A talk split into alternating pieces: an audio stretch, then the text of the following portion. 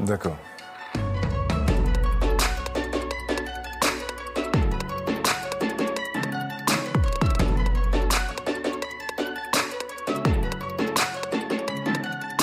Quand l'humanitaire se porte bien, c'est que le monde ne se porte pas si bien que ça.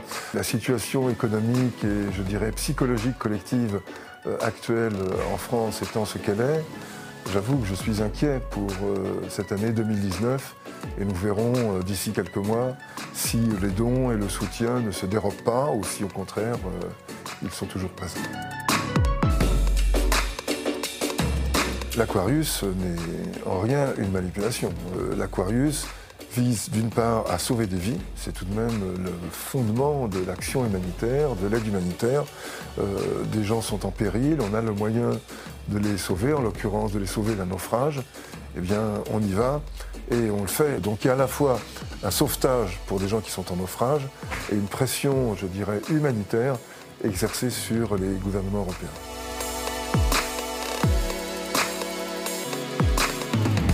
Il n'y a pas de droit euh, d'ingérence. Euh, nulle part euh, on autorise un pays à faire effraction euh, au nom de ses valeurs ou de ses intérêts euh, dans un autre pays. Ces effractions se produisent, certes, mais elles sont illégales. Elles ne relèvent pas d'un droit.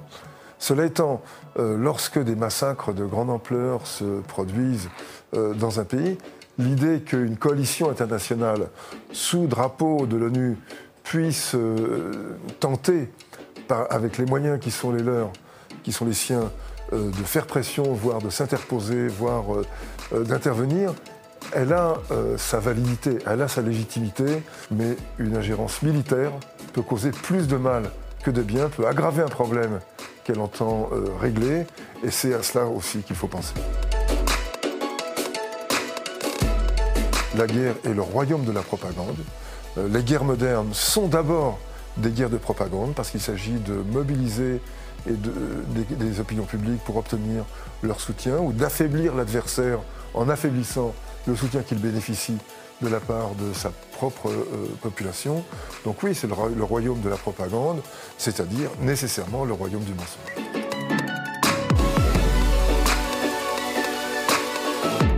Je pense que le gouvernement de Netanyahou est inscrit dans une longue euh, progression de radicalisation, qu'il regroupe euh, des gens qui sont euh, franchement à, l'extrême droite, euh, partisans d'un ordre de fer, qui professent des opinions racistes à l'encontre des Palestiniens et parfois plus généralement des non-juifs.